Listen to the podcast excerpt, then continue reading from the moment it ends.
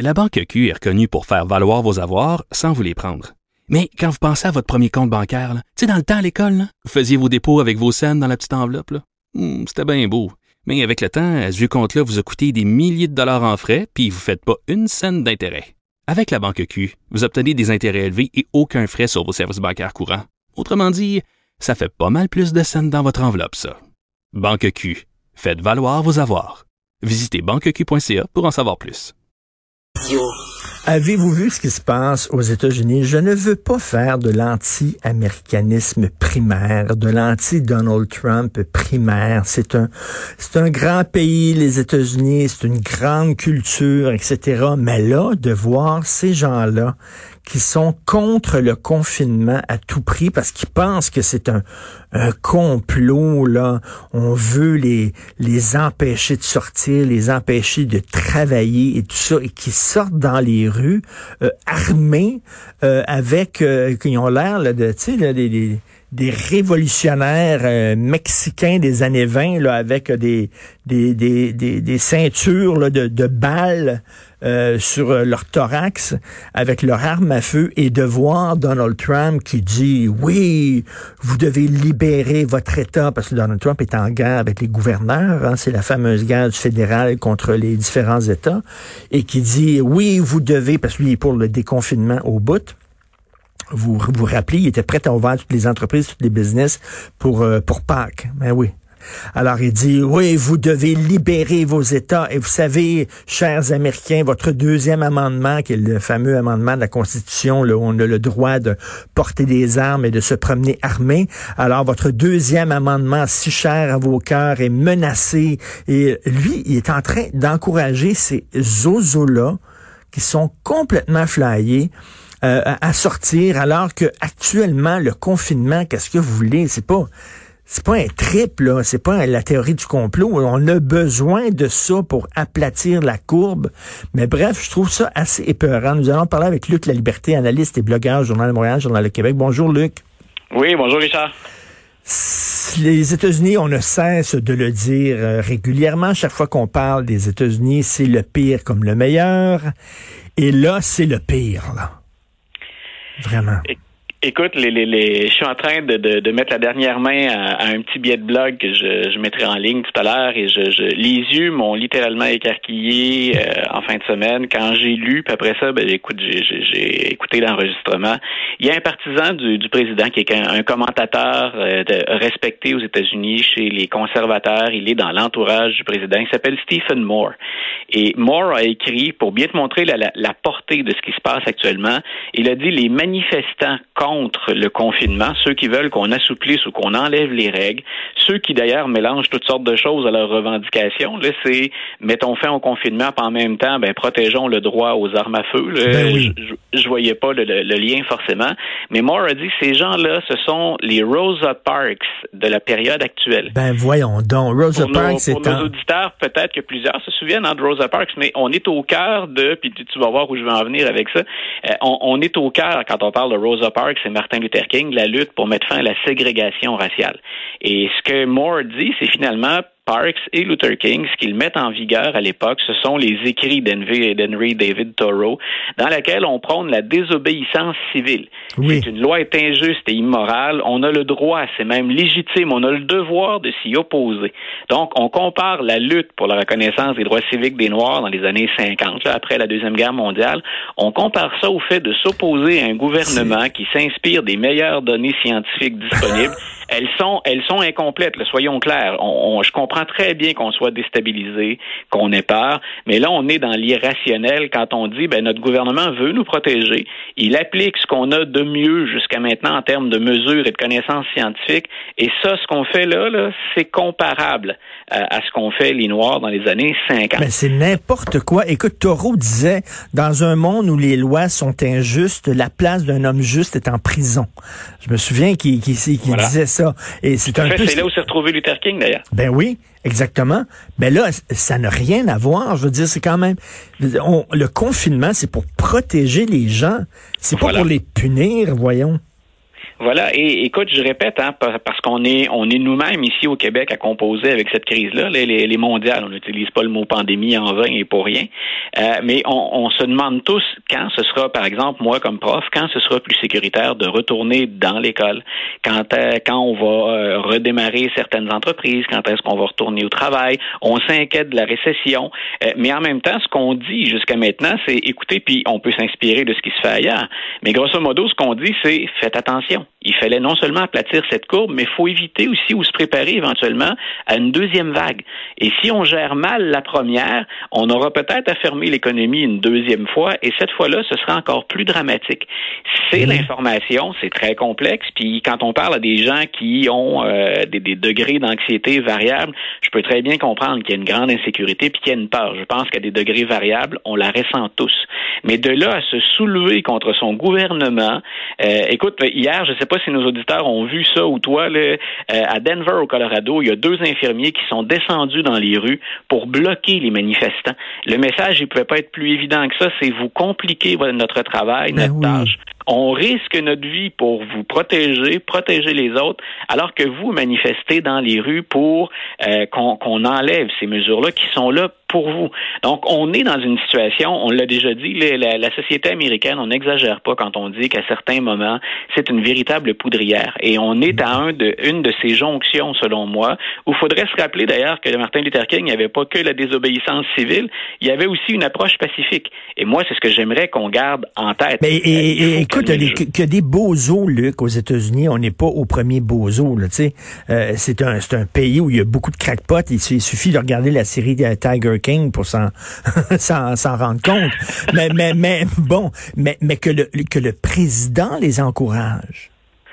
Oui, voilà. Et, voilà, quand on, y revient souvent, mais ça, permet ce genre de crise-là de voir le pire euh, dans, la gestion de ce président-là. Au moment où ce qu'on souhaite, c'est unir les gens. Puis c'est vrai que la situation est complexe. C'est vrai que dans les zones rurales et dans certains États, on n'est pas affecté de la même façon que New York, par exemple, qui est comme l'exemple par excellence d'un État qui a été très très durement touché.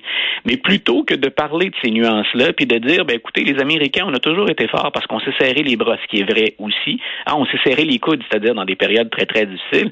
Le président encourage les gens à se soulever contre leur gouverneur. Et là, c'est de la bien petite politique qu'on fait parce qu'on a ciblé les gouverneurs et ce sont tous des gouverneurs démocrates. Donc, il y a, un jeu là, qui, est ultra partisan, ultra ben politique. Tout se récupère, on le sait en politique. Mais de le faire de manière aussi grossière et surtout, surtout de manière aussi risquée, là, moi, c'est le bout où je débarque. Ben oui, irresponsable. Est-ce que c'est, il le, y avait le fameux mouvement du Tea Party à l'époque de Sarah Palin, où justement c'était les gens qui se méfiaient du gouvernement fédéral. Le gouvernement fédéral était comme un genre de Big Brother, puis il fallait bon, il fallait presque prendre les armes pour se protéger contre le mouvement fédéral. Le Tea Party, on en parle peu, mais c'est les résidus de ça, comme quoi on n'a pas réglé cette question-là encore. Oui, puis on, oublie souvent que le Tea Party, ça a été une faction un peu plus radicale dans ce type de revendication-là, mais c'est un mouvement qui, qui est fort, c'est-à-dire que cette mentalité-là aux États-Unis qu'on doit d'abord s'en sortir par soi-même, individuellement, et qu'on s'oppose à, plusieurs formes d'intervention du gouvernement, c'est pas propre qu'au euh, Tea Party, euh, on retrouve ça au sein des républicains en général, et même au sein de certains démocrates. Il y a des gens qui préfèrent, par exemple, nettement avoir affaire avec le maire de la ville ou le gouverneur de l'État plutôt que le gouvernement à Washington. Le, le degré de confiance à l'égard des institutions politiques, il est, j'ai envie de dire, naturellement faible aux mmh. États-Unis parce qu'il y a cette mentalité-là. Maintenant, on convient ensuite, selon les partis ou selon les allégeances politiques, ben, qu'on n'a pas le choix. Si on veut organiser une réponse qui soit bonne pour l'ensemble, on n'a pas le choix de laisser plus de place au gouvernement fédéral. Et ce de quoi on débat habituellement, ben, c'est quelle place et jusqu'où on va. Mais là, de voir que la seule façon de s'organiser de manière centralisée pour développer une cohérence dans l'effort et dans l'action, euh, c'est le gouvernement fédéral de lutter, de s'opposer à ça, ben ça ne peut qu'entraîner des, des, des, répercussions et des retombées bien plus graves que ce qu'on était en ce à quoi on était en droit de s'attendre. Et, c'est déjà très difficile, soyons honnêtes. Et on vit dans une époque de grande confusion intellectuelle. On mélange tout. Euh, je peux comprendre qu'on soit méfiant et est critique envers l'Organisation mondiale de la santé et Dieu sait qu'on peut être critique parce qu'effectivement, c'est un organisme qui était très complaisant envers la Chine et tout ça. Mais de là à être critique envers tous les scientifiques, tu sais, on mélange tout, on met tout dans le même pot, l'OMS, puis les médecins, puis la santé publique, puis tout ça. Puis là, maintenant, on est rendu qu'on a développé un, dès qu'un scientifique parle, on dit, on se méfie de ce qu'il dit. C'est n'importe quoi, là. Écoute, les, les, on a oublié, grosso modo, depuis, euh, depuis le 18e siècle, on a oublié à quel point la qualité, la longévité de notre vie, on la doit au développement scientifique. Euh, est-ce qu'ils sont, est-ce qu'ils ont la réponse à tout? Non, mais ce qui est étonnant de nos jours, c'est euh, s'il y a 1% de risque, par exemple, d'erreur dans un dossier, il y a plein de gens qui vont adhérer à ce 1% plutôt qu'au 99% Toi et moi, on va voir notre médecin. Notre médecin dit en, en t'opérant, on a 99% des chances de te sauver, mais on n'a pas confiance en lui. On va vers le 1% C'est le genre de réflexion auquel on, se livre actuellement. Et je pense que la classe politique a un mea culpa très important à faire là-dedans parce qu'on a réutilisé certaines données et parce qu'on a tout fait à certains moments pour que la population doute de nous. C'est bien légitime. Mais en même temps, nous avons le devoir d'être mieux informés, d'être plus responsables dans notre quête de l'information. Et, j'avoue que parfois, les, les, bras m'en tombent. Quand, quand je regarde... complètement. Et, pourtant, tu sais, la réalité le démontre. Regarde New York, c'est une situation qui était catastrophique. Maintenant, c'est une situation qui est grave, mais elle est plus contrôlée. Pourquoi? Parce qu'on a imposé un confinement qui était sévère. Le confinement, ça fonctionne.